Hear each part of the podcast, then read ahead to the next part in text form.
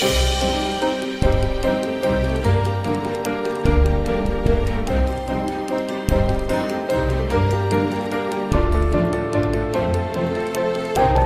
位好，我是安东尼，欢迎收听文化艺术。我今天的话题是香水。小的时候在杭州，每次见到这里痛那里痛的老人，总是能闻到一种非常特别的气味，那是从他们身上的一种有药性的胶带传出来的味道。气味越大，当地人就觉得药性越足，活血化瘀和止痛的疗效就越好。这种胶带叫伤筋膏。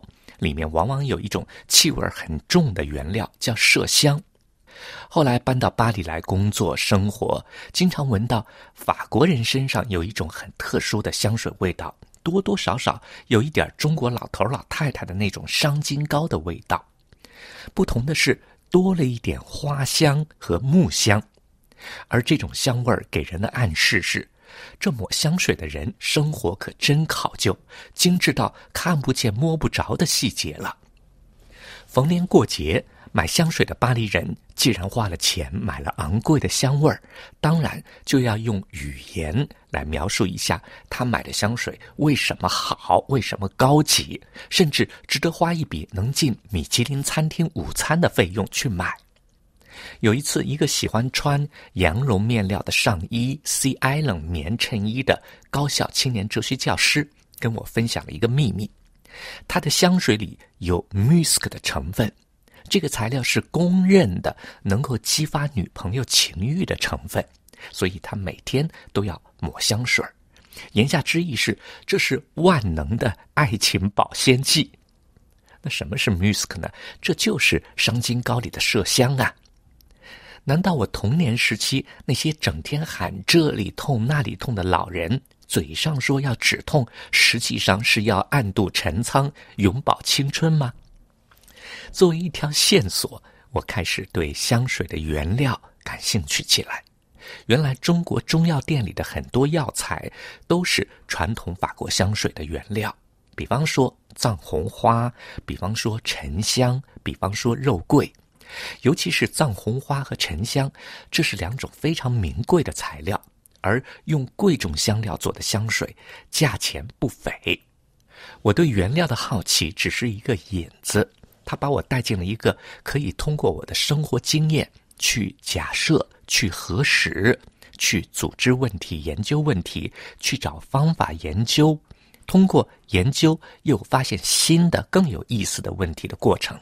我不仅好奇，更是因为我觉得我可能具备通过香水发现问题、研究问题的资源，无论是先天的还是后天的，而且很好玩儿。好玩儿，我就有坚持下去的热情。最初的一个问题是：香水的社会功能是什么？是不是不同的香味儿有不同的社会功能？我假定香水有社会功能，因为哲学青年告诉我，麝香能催情。当然，对个体的情人来说，它只是一种性爱的激发作用。可是，当一大批情人都相信麝香的催情作用，而且天天在用它，从而催情，对香水制造产生影响，影响原材料的开发，影响就业，影响营销，影响利润，那就形成了社会功能。还有，二十世纪的香水分男分女，男香水有一定的气味方向。女香水有另外一种气味方向，但到了二十一世纪，男女之别越来越小，因为香水制造商越来越多的推出男女通用的气味举个例子，二十世纪初的时候，琥珀的气味往往限于女香水。到了一九六五年，Jean Paul Galan 推出了一款叫做阿比胡须的男用淡香水，把琥珀的味道作为这款香水的主调子，第一次让男人身上也散发出好闻的琥珀味儿。从此以后，琥珀味儿就名正言顺的成为男人的味道之一。这给了我一个提示，就是说香水也用来区分性别。但是这种区分也是在发展变化的。有了这些最初步的线索，我对气味有社会功能的假设开始有了信心。当气味的社会功能在具体的社会生活中得到证实，那么香水作为气味产品，它一定有参与社会功能的作用。我想起了宗教场合里的气味，比方说，佛教法事里经常会出现熏香和沉香的气味。天主教的礼拜里也会看到神父摇摆着香笼，烟雾中弥漫着熏香的气味。在经济条件比较优越的佛教信徒之间，我就看到过拿沉香做礼物的场景。沉香在这种场合代表着信徒们在对信仰的共识分享过程中的情谊。在经济层面，香水被认为是最有利可图的生意。因为一款复合香型一旦定型，就可以大量的复制，制成香水以后，原材料是看不见摸不着，香料的成本和香水成品的价格，造就了传说中的巨大的收益比。这种收益在大量复制量产的过程里边，又产生出巨额的利润。往往一家时装公司靠衣服挣到的钱，不如靠品牌制造的香水。挣到的钱多，所以香水对时装公司能不能长久发展具有重要的意义。那香水光靠香味就能够获得成功吗？这也是一个好问题。二十一世纪，香水的品种就跟时装的款式那样翻新的特别快，往往一款新进香水没过几年就不生产了，就跟服装一样，新款过了季节就要给下一季让路。那如果假定社会功能和香水之间有关系的话，那社会功能在时间上是一个相对稳定的一方。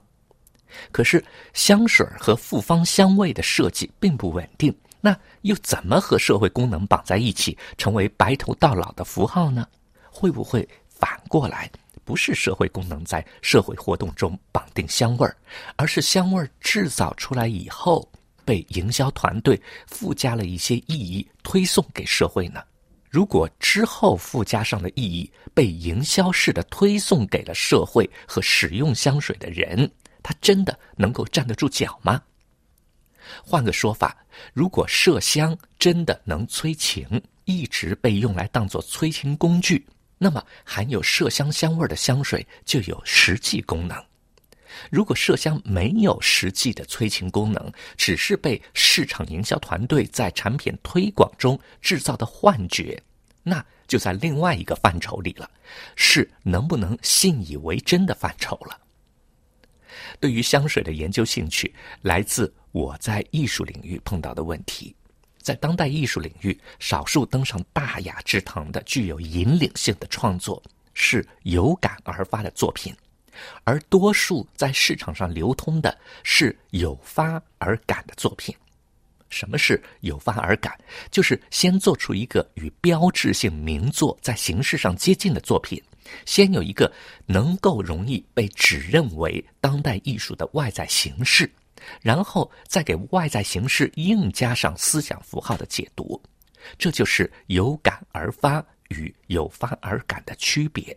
是两种完全不同的工作。那在复方气味的领域，什么是有感而发？为什么有感？怎么发？什么是有发而感呢？为什么发？怎么感？什么是高级的气息？什么是高级的香水？什么是不高级的气息？什么是不高级的气息产品？如果找到答案，不仅对于我们怎么用香水，对我们怎么欣赏艺术。也许会有帮助。